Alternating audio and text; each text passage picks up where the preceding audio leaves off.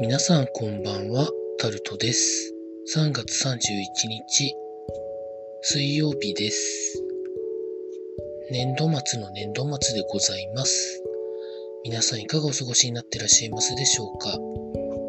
今日も時事ネタからこれはと思うものに関して話していきます。コロナ関連でいきますと、まん延防止等なんとかかんとかの適用を検討しなきゃいけないんじゃないかということが記事になってます。大阪に関しては吉村知事が適用を求めるみたいな発言もされていましたし、宮城県とか山形県とか、あといくつかあるんでしょうか。まん延防止等なんとか措置みたいなものをやらなきゃいけないんじゃないかということを検討して、明日1月1日も検討するということが、ニュースとかで流れてましたかね。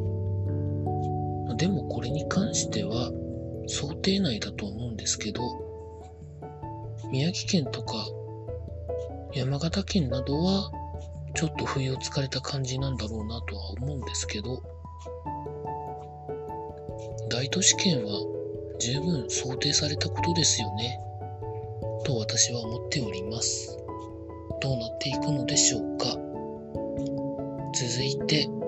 経済の面でいきますと、阪急阪神ホールディングスが2025年までに6つのホテルの営業を終了するということが記事になってます。具体的なホテル名はググってみてください。近鉄系はファンドにホテルの建物とかは売るものの営業は続けるっていう風なニュースがあったと思います。続いて、富士フィルムホールディングスの最高経営責任者の方が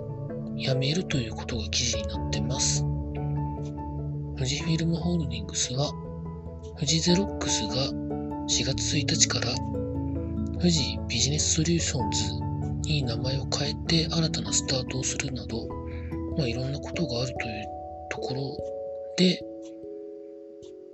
多分トップを交代するみたいなことになったんじゃないのでしょうか。勝手な想像です。続いて、レギュラーガソリンの価格が1年1ヶ月ぶりに全国平均で150円台になったということが記事になってます。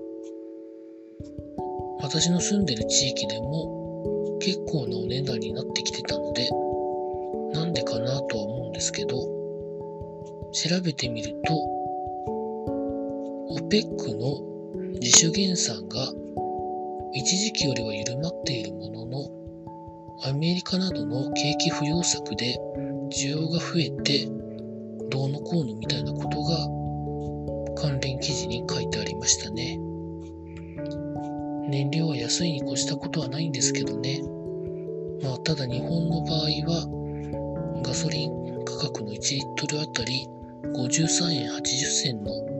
ガソリン税がついてますから、まあ、それはそれとして考えないといけないと思うんですけど、どんなもんなんでしょうか。続いて、スポーツのところでいきますと、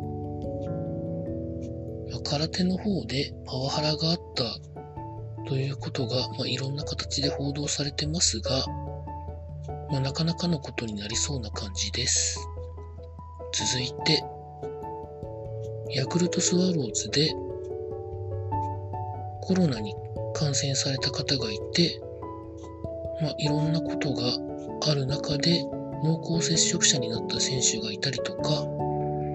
濃厚接触者ではなかった選手もいたりしてというところが記事になってます。もうこればっかりは、もう誰がいつどこでかかるかはわからないので、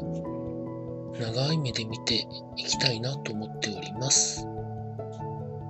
そんなところでございました。明日4月1日はエイプリルフールですが、影響ない嘘をつくのは午前中まではつけるらしいので、面白い嘘があったら紹介してみたいなと思う今日この頃でございました。以上タルトでございました。